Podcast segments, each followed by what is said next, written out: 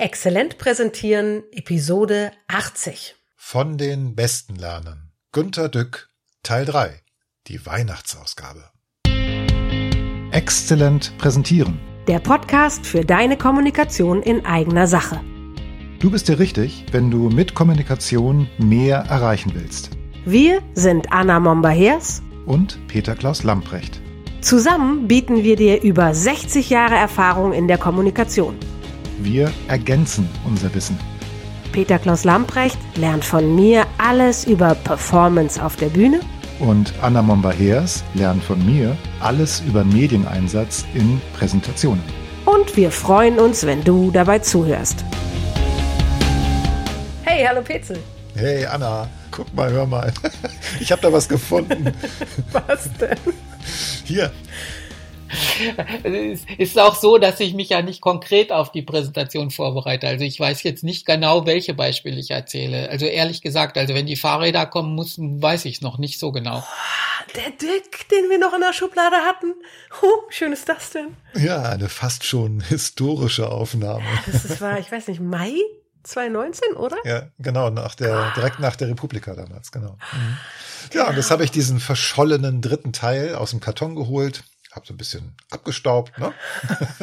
und da ist jetzt wirklich ein richtig tolles Schmuckstück rausgekommen, was wir da damals aufgenommen haben. Als wir angefangen haben zu sprechen, hatten wir über Präsentationsbulimie kurz gesprochen und ich war irritiert, weil ich ja nicht so ganz nachvollziehen konnte, was dieses weil ich da bin bedeutet. Und dann sagten sie ja, präzisierten sie ja, es gibt ja so Präsentationen, die keinen interessieren, die auch verschwendete Zeit sind. Und sie hatten Nein, auch gesagt, äh, ich kann das noch mal ganz, ganz kurz. Es, es gibt so einen ständigen Spruch. Also äh, ich bin ja dann älter schon gewesen. Die letzte Zeit, also, da, kommt, dann- da kommt dann so ein Jungmanager. Ich, ich kann mir das vorstellen, das ist einer, der noch kein Projekt gemacht hat, ja, wie, wir eben bei Tourenplanung besprochen haben. Mhm. Der sagt dann, ich mache das und mach das und wir wachsen und wachsen und wachsen und dann sag ich, äh, dann sagt so ein älterer Mitarbeiter, Weißt du übrigens, dass diese Ideen, die jetzt gerade durchs Unternehmen getragen werden, ungefähr mit so einem Rhythmus von sechs, sieben Jahren immer wieder kommen? Und sie sind immer gescheitert und ich habe schon drei Runden Scheitern hinter mir und das hört sich wieder so an, dass wir wieder eine Ehrenrunde drehen ohne irgendeinen Nutzen und darf ich das mal zur Kenntnis geben? Und dann sage ich, warum funktioniert es jetzt, was nie funktioniert hat? Und dann sagen diese jungen Manager dann so ganz schneidig für MBA, weil ich es bin. Ich habe einfach, ich habe immer unfähige Vor, ich, äh, ja, das impliziert, dass vorher das eben irgendwelche Dödel gemacht haben. Aber jetzt kommt der echte schneidige MBA, der es jetzt durchsetzt. Und äh, das finde ich zum, das ist in der Nähe von Dummheit. Also, weil, Ja. man kann sich schon mal von den älteren Mitarbeitern anhören, warum es früher gescheitert ist. Und dann sagen die Leute, aber es ist eigentlich nur an den Mitarbeitern gescheitert oder irgendwer hat Schuld. Ja, Mhm. und es findet kein Nachdenken statt, warum die Dinge immer schief laufen. Also praktisch, wenn was schief gelaufen ist, ja, also wenn es fertig ist und kaputt, dann sagen sie alle, äh, ja, es hätte ein Bewusstseinswandel stattfinden müssen. Und das ist so in der Nähe von Dummheit. Das heißt, man hat kommunikatorisch die Sache nicht rübergebracht. Man kann nicht hinterher sagen, verdammt nochmal, macht einen Bewusstseinswandel. Also im, im Augenblick wird sowas durchgetrieben, das ist seit drei Jahren so agiles Agieren. Mhm. Wir sollen jetzt alle agil sein. Die Leute sind nicht agil. Und jetzt muss man das aber hinkriegen, dass sie agil sind. Aber man kann nicht einfach sagen, ihr müsst das jetzt sein. Es funktioniert nicht, nein. Nein. Oder ihr, ihr müsst Verantwortung übernehmen. Das ist auch so schick, ja, so. Dann sagen sie ja, ich übernehme ja Verantwortung. Äh, wofür denn? Dann sagen sie fürs Quartalsergebnis. ja, und, und wenn man jetzt irgendwas machen will, also äh, irgendwas ist kaputt und ich mache dann noch so eine Blume, setzt da drin drauf, sagen sie, wer hat dir erlaubt, da noch eine Blume zu bestellen oder sowas. Im Grunde lässt man die Leute ja nicht die Verantwortung übernehmen. Mhm. Verantwortung übernehmen heißt dann irgendwie sehr abstrakt, mach deine Zahlen. Das, das geht so nicht. Hm. Wäre dann das konsequenter von vornherein und durchgehen und immer wieder kommunizieren und abfragen, wo stehst du denn, was brauchst du denn, worum geht's dir denn? Wäre das ein Weg? Ja gut, äh, man, das ist die Frage, die Management-Theoretiker, die jetzt gar keinen Einfluss auf das reale Leben haben, die sagen, die sagen, der Manager soll Dienstleister und Enabler sein, also der soll die Hindernisse wegräumen, nicht welche machen. Ja, wenn ich jetzt was machen will, muss ich doch immer so Approvals holen, also so Genehmigungen und so weiter einholen. Der Möglichmacher ist einer, der wartet einfach, wenn ein Mitarbeiter auf Hindernisse stößt und sagt, das kann ich nicht oder da brauche ich einen Kontakt, dann besorgt er den. Ja. Das ist eine andere Aufgabe zu managen. Wenn jetzt ein Mitarbeiter sagt, mein Computer geht nicht mehr, dann geht er zum Manager, er funktioniert nicht mehr und dann besorgt er einen neuen. Und was man eigentlich machen muss, ist, mein Computer ist kaputt, dann sagt er, versuch's mal so oder kauft dir ein Kabel oder irgendwas, ja, Schnitzes oder es geht nicht. Wir haben Investitionsstopp, dieses Quartal nicht mehr und dann, dann hängt man da drin. Und der, der Manager als solche sollte eigentlich Enablement betreiben und Hindernisse wegräumen. Aber so verstehen die sich nicht, sondern so als, als äh, Genehmigungsbehörde. Und Ansager, was als nächstes passieren soll. Ja, genau. Zum Beispiel verändern. Schnell. Auf Kommando. Also deswegen, weil Sie sagen, dieses Abfragen ist nicht hilfreich. Also okay. man soll nicht abfragen, wie weit bist du. Das ist, wenn man Mitarbeiter ärgern will, muss man fragen, wie weit bist du. Äh, sondern man muss mal fragen, wie, was brauchst du jetzt noch? Genau. Oder gibt es irgendwelche Schwierigkeiten, kann ich dir helfen? Das ist eine andere Frage. Äh, darf ich so ein Geschlechterstereotyp mal anbringen? Äh, äh, so, das kann man sonst schwer erklären. Dann muss ich so okay. lange Wörter. es, es gibt sowas wie Typ strenger Vater. Ja. Der sagt, wie weit bist du, wie weit bist du? Hast du nur eins geschrieben? Bist du der Beste? Bla bla bla. Die typische Mutter, die kümmernde Mutter sagt eigentlich, brauchst du noch irgendwas? Kann ich dir helfen? Mhm. Hast du die Buntstifte eingepackt? Ist das ja so hilft eigentlich? Und äh, psychologisch gibt es einen Haufen Tests in, in im Management, also welche Persönlichkeiten im Management da sind und Typen, dieses, dieser beschriebene Take Care. Ja der ist im Management praktisch mit 0% vertreten. Also vielleicht 5, 6, 7%. Ich, ich kenne zwei, drei, die das tun, aber. Ja, ja ist ja schon mal. aber viel. die sind auch ein großer Unterschied. Ja, ja, die machen einen großen Unterschied. Und äh, das sind eigentlich die, die man jetzt auch mal brauchen könnte. Ja. Und natürlich muss man auch irgendwann mal fragen, wie weit bist du? Aber ich glaube, diese wie weit bist du Haltung hat sowas wie eine 80 mm, Mehrheit. Mhm. Und wenn man bedenkt, was die CSU 60 Prozent oder 55 oder sogar nur 45 Prozent Mehrheit in Bayern schon vermacht hat, dann ist das, dann ist 80 Prozent völlig erschlagend. Hm. Allerdings. Guter Vergleich. ja. Ja, Petzel. Ich habe die wichtigsten Fragen, die ich so heimlich mit mir rumgetragen habe, beantwortet bekommen. Und du so? Ja, also ich wollte ja die Klammer wieder schließen. Du hast ja jetzt schon den Republika-Vortrag angesprochen, Anna. Da war ja die Frage, wie bereiten Sie sich auf den Vortrag vor? Sie haben gesagt, Sie sind so ein bisschen, Sie haben da freie Hand, Sie können da im Grunde machen, was sie wollen. Ja, es muss schon zum Thema passen. Also praktisch too long didn't read. Und dann denke ich mir zu diesem Motto was. Also, also die Vorgabe ist schon irgendwo das Motto. Da muss man, äh, das ist ja nicht anständig, wenn man sich nicht. Nee, aber Sie haben ja auch in dem Vortrag so ein bisschen gesagt, Mensch, die, Sie laufen natürlich jetzt nur mit diesem Blick rum, ne? Und weil Sie sich ja auf dieses Thema vorbereiten, fällt Ihnen natürlich jetzt alles auf, was Sie gebrauchen könnten. Und äh, Sie erzählen sehr viele Geschichten. Also mir ist es aufgefallen, dass sie mehr Geschichten erzählen als vielleicht in früheren Vorträgen von ein paar, ein paar Jahren. Aber ist ja auch klar, sie sammeln ja auch Geschichten und können sie dann zum Besten geben. Und ein Beispiel noch, da habe ich eine Frage, wie Sie darauf gekommen sind. Sie haben ein Foto, ein Bild gezeigt von ganz, ganz, ganz vielen Fahrrädern und mhm. dazu den Text eingeblendet, wo ist mein Fahrrad? Mhm. Aber dazu haben sie die Geschichte erzählt, wie sie durchs Parkhaus gehen und sind gerade genau. Gedanken verloren und sie suchen aber ihr Auto. Also was ich persönlich genial finde, weil sie im Grunde die gleiche Geschichten aus unterschiedlichen Situationen daraus erzählen. Genau. Ist das Absicht oder ist das spontan gewesen? Ähm, ich, ich, die, die Folien sind eigentlich nur so, da steht ja bei mir nichts drauf. Oder ganz wenig? So im Wesentlichen nicht. Die Bilder habe ich lange ausgesucht, da brauche ich ziemlich viel Zeit für. Mhm. Und die sollen irgendwie das, was ich sagen will, emotional unterstreichen. Also praktisch, ich erzähle die eine Sache und das, das Bild dahinter gibt so eine emotionale Komponente oder stimmt die Leute so ein bisschen ein. Also das ist meine Taktik, wenn Sie okay. so wollen. Super. ja. ja. Und das ist schwierig, wenn man sowas im Management vorträgt, denn im Management ist das nicht erlaubt, ja. weil, weil es ja nicht emotional zugehen darf. Da habe ich immer ein bisschen Probleme, die wollen immer, äh, dass man dann so Bullet, erstens, zweitens, drittens, viertens, fünftens oder weiter. Ja, dann wollen sie auch, dass man die, den Farbsatz von der Company nimmt und viele Konferenzen verteilen vorher Masterfolien. Ja, wo dann. Die Konferenzen auch. Ja, genau, dass, dass das ein einheitliches Design hat und so weiter. Dass ja, ein einheitliches Design hat. Dann sind die ja verschandelt. Mhm, okay. Ich habe genau, ich glaube, zweimal in meinem Leben hat mich einer zwingen können, das zu machen.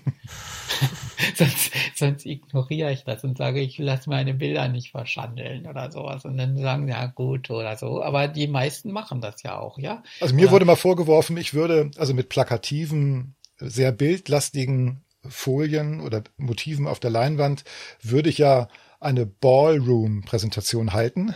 Und mhm. das war dann ein Controller, der ja, sich da genau. zu Wort gemeldet hat. Und der sagt, wenn ich das machen würde, würde ich in zwei Tagen meinen Job verlieren. Ja, genau.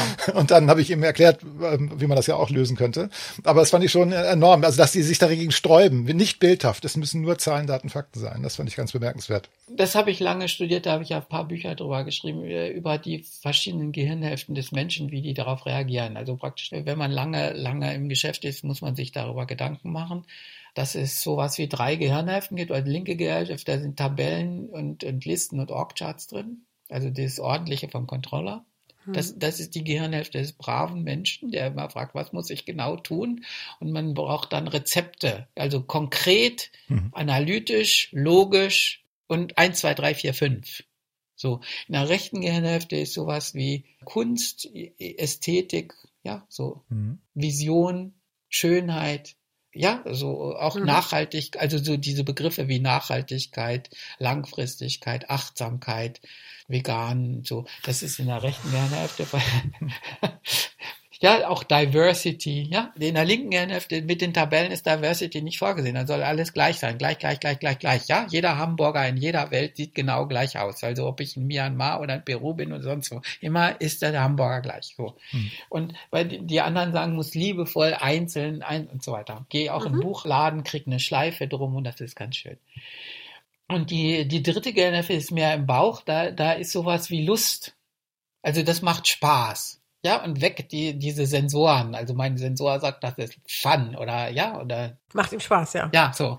So. Und jetzt, äh, wenn, wenn man Reden hält, müsste man im Grunde nachdenken, wie man diese drei Gehirnhälften gleichzeitig bedient. Und wo man das Gewicht drauf legt. Ne? Es gibt natürlich ja Vorträge, wo man eher sachlicher sein muss. Ja, genau. Und wo dann äh, andere natürlich, wo dann der Bauch. Und das muss einem ja. in der Kommunikation klar sein, dass äh, also ich kann noch mehr Untertypen sagen, ist egal. Ja, also mhm. jetzt zum Beispiel im Vertriebskongress äh, fängt man dann nicht an zu sagen, so äh, unsere Zahlen und so bla bla. Da, da kommen erstmal so bei einem großen Kongress so Art Trommler oder sowas, irgendwelche japanischen Trommler. Und dann heizen sie ein und dann kommt einer, steht Steht mal alle auf, greift die Arme hoch, atmet tief durch, schreit, Firmenname, Firmenname und so weiter. Und dann wird, wird, wird man total aufgeheizt und so weiter. Und dann fühlen sich die Leute total gut. Und bei Vertriebskongressen gibt es selbstverständlich Shampoos in allen Strömen und so weiter. Und im Bonn werden versprochen. Das kann man jetzt bei, bei Techies nicht machen. Also wenn man jetzt so Informatiker hat, so lauter, so lauter Nerds, sondern die sich mit so, mit so einem schwachen Anfang im autistischen Spektrum und dann sagt man, steht auf und wedelt mit den Armen rum oh und Gott. brüllt. Ne? Ja, so. Das ist jetzt sehr sehr extrem, ja? ja.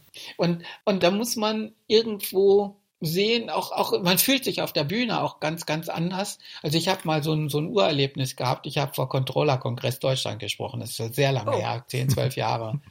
Herausfordernd. Es war total still, also richtig totenstill, totenstill. Nein, sie haben nicht so Handy, haben, haben sie, wollen sie ja nicht, aber Nein. da sind keine Listen drauf. Äh, äh, äh war totenstill. Und dann bin ich so von der Bühne runter, ganz unsicher, und habe zum Veranstalter gesagt, ähm, das war jetzt wohl nichts. Und dann hat er gesagt, dass den Eindruck kann man haben. Und am nächsten Tag kam eine Mail, hey, das war ein Ding. Ich habe gedacht, das war völlig für, für die Katz sozusagen. Ja. Und am Abend beim Dinner haben sie nur darüber geredet. Ja, stark. Ja, das sind so stark Introvertierte, die mhm. gucken einem, also die, die Nerds an. gucken dann unter Umständen irgendwo anders hin, das ist äh, anders, aber Controller gucken sehr konzentriert, Introvertierte, ah. sehr konzentriert in meine Augen, so als würden sie das die ganze Zeit tadeln und ob sie Fehler suchen würden, so was sie halt in, vom Beruf her tun. Dann gucken sie mich so an, da kann ein Fehler drin sein und dann ist es so wie Messer kommen da aus dem Publikum raus und da fühlt man sich oh ganz komisch. Gott, oh Gott, oh Gott, und, und aber sie sind ernst und konzentriert und nehmen das auch ernst. Ja, und ich weiß jetzt, also wenn man das so lange macht, dann weiß man, dass irgendwie das Klima eben sehr verschieden ist, je nachdem, wer dann da ist. Mhm. Und auf das Klima richten Sie sich ein. Na gut, da kann man vorher wissen, wie das geht und dann äh, würde ich jetzt bei Controllern nicht so viel Witze machen wollen. da, da, hilft es manchmal äh, so, so, was ich manchmal mache, eine schwach beleidigende Äußerung über BWLer abzulassen. Dann, dann sind sie so, so richtig so durchgezuckt. Also der Sensor geht, das darf man aber nicht sagen, so ungefähr. Ja. Und, und dann ist aber die Aufmerksamkeit auch besser. Also ab und an BWLer leicht beleidigen. Nein, äh, das Interessante ist, ich habe das bei vielen gemacht. Ich habe ja jetzt auch den Nerds gesagt, der Nerds sind irgendwie da ein bisschen seltsam oder so. Ja. Oder Veganer oder äh, ja, so, Ja. die, die haben ja alle ihre Ecken. Und äh, man, manchmal ist es besser, man kommt besser in, mit dem Publikum in Kontakt, wenn man diese Ecken auch mal beschreibt von außen. Also dass man sich das einfach so erlaubt. Man muss nur irgendwie nicht, nicht von der Bühne geholt werden. Sind Sie schon mal von der Bühne geholt worden? Wenn es Übung ist, kann es ja mal ein, schiefgegangen ein, sein. ein halbes Mal, ja. Okay. Nein, das war aber in der Sache. Okay. Ich habe bei so einer großen, bei so einem großen Einzelhandelshändler, die haben mich ausgehorcht zu, zu dem Thema Amazon und ich habe gesagt, Leute, Mhm. ihr müsst euch warm anziehen. Und haben gesagt, die nehmen wir gar nicht ernst. okay. Also man weiß ja heute die Antwort. Und das wurde sehr scharf, das Klima, also richtig scharf. Und dann hat einer so sich zurückgesetzt, der, äh, so Obercontroller, und hat gesagt, pass auf, ich, äh, mit Amazon hören wir jetzt mal auf. Das, äh, da sehe ich ja, was Sie für eine Meinung haben. Hm. Und jetzt frage ich Sie mal was ganz anderes. Frage. Was meinen Sie denn zu Zalando? Die waren gerade ganz frisch gegründet. Da habe ich gesagt, genau dasselbe, denn die ziehen ihnen auch alle Hosen aus. Dann hat er gesagt, das hat er sich genauso gedacht. Und dann so, so ungefähr hauen sie ab. Hm. Okay. Das kommt vor. Ja, also das liegt ein bisschen daran, äh, äh, dass man zu sehr weit vorne ist. Also natürlich, wenn man jetzt so ein bisschen mehr in die Zukunft schaut, und das mache ich ja meistens, äh, dann ist man, so wie ich sagte, bei der Republika 2013 zu früh dran. Und da muss ich auch ein bisschen nachgucken, dass man die Leute nicht zu sehr so zehn Jahre vorholt. Das, das mögen die nicht. Das sind alles Dinge, die ich mir vielleicht vorher auch überlegen muss. Okay. Sehr spannend. Klasse. Wunderbar. Danke. Ja, da haben wir doch am Ende so ein bisschen was erfahren, wie der Redner Gunter Dück sich vorbereitet. Und ich glaube, da können wir eine ganze Menge von lernen, denn das gilt für alle Präsentationen. Also es gibt einen Haufen Leute, die sagen, sie haben alle Präsentationen von mir gehört. Dann sage ich, äh, äh, es kann nicht sein, weil da die Witze doppelt sind. Nein, sagen, das ist schon okay. Dann, dann spiele ich ein bisschen weiter. Es ist auch so, dass ich mich ja nicht konkret auf die Präsentation vorbereite. Also ich weiß jetzt nicht genau, welche Beispiele ich erzähle. Also ehrlich gesagt, also wenn die Fahrräder kommen müssen, weiß ich es noch nicht so genau. Könnte auch eine andere Geschichte kommen bei den Fahrrädern? Ja, natürlich. Okay. Das weiß ich ja nicht, weil ich noch viel mehr dazu kann. Das, das habe ich neulich gehört. Da, ich, da gibt's ein Video von, von Helge Schneider. Hm. Die sagen, ich hätte manchmal auch so, so einen Stil. Und Helge, das habe ich zufällig gesehen. Das, das war ein Video, wo er normal gesprochen hat. Da habe ich gesagt, oh, das kann der auch. Ja, und es scheint so zu sein, dass er den Interviewer dauernd quasi verarscht, wenn, wenn, wenn der nicht anständig Fragen stellt. Und äh, da, das war relativ ernst genommen. Und da hat er gesagt, ja, er, er versucht zwei, drei Stücke von Bach zu spielen. Also er hat jetzt mal gesagt, er müsste, er ist ja Klaviervirtuose und er versucht mal Bach zu spielen, ob er das kann. Und er kann schon zwei Stücke von Bach spielen. Da sagt der Interviewer, aber müssen einfach nur die Noten runterspielen. Da sagt er, ja, ich habe ein inneres Widerstreben gegen sowas absichtlich Konstruiertes.